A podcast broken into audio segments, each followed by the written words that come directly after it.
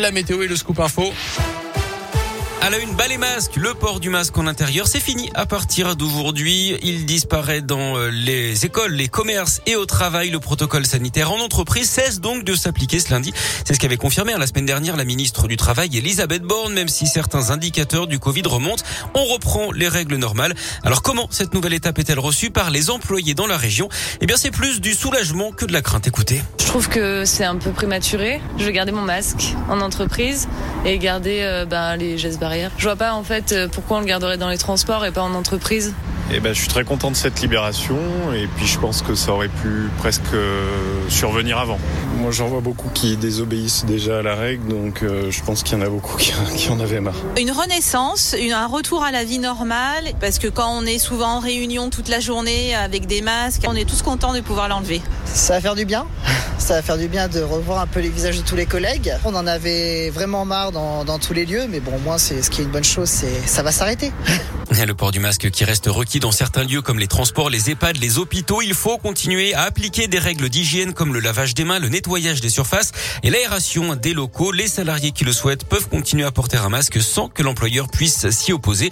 Sur le plan sanitaire, on l'évoquait, les hospitalisations étaient en hausse hier, un peu moins de 21 000 patients au total.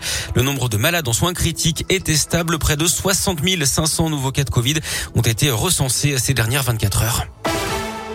L'actu, c'est aussi le conflit en Ukraine. Des bombardements russes ont touché une base militaire dans l'ouest du pays, près de la frontière polonaise, faisant 35 morts et 135 blessés. Un journaliste américain a été tué par balle dans la banlieue de Kiev. Le port de Mariupol, au sud du pays, subit toujours un blocus de la part des Russes. La situation humanitaire se dégrade d'après les autorités. Hier, quatre avions de chasse français Mirage ont décollé de Haute-Saône pour l'Estonie. Ils vont sécuriser le ciel pendant quatre mois.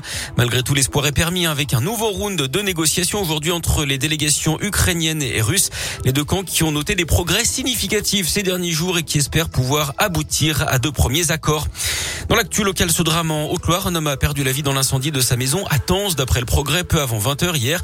La victime serait âgée d'une cinquantaine d'années. Les gendarmes devront éclaircir les circonstances du drame. Dans la Loire, un adolescent de 16 ans grièvement blessé dans un choc avec une voiture à Saint-Laurent-la-Conche, c'est près de Feur. Le garçon circulait sur sa moto quand la voiture conduite par une femme d'une soixantaine d'années s'est rabattue sur lui. Une enquête est en cours.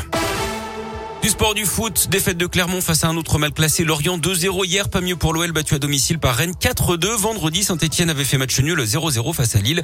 Au classement, Lyon est 10e à 9 points du podium, Clermont est 16e et Saint-Etienne retourne dans la zone rouge à la 18e place. En rugby, victoire de Clermont contre Bordeaux-Bègles hier 29 à 26. Les Auvergnats sont 8e et restent en course pour les phases finales. Puis je vous rappelle que les Bleus sont toujours en course pour un grand chelem au tournoi destination après leur victoire face au Pays de Galles vendredi.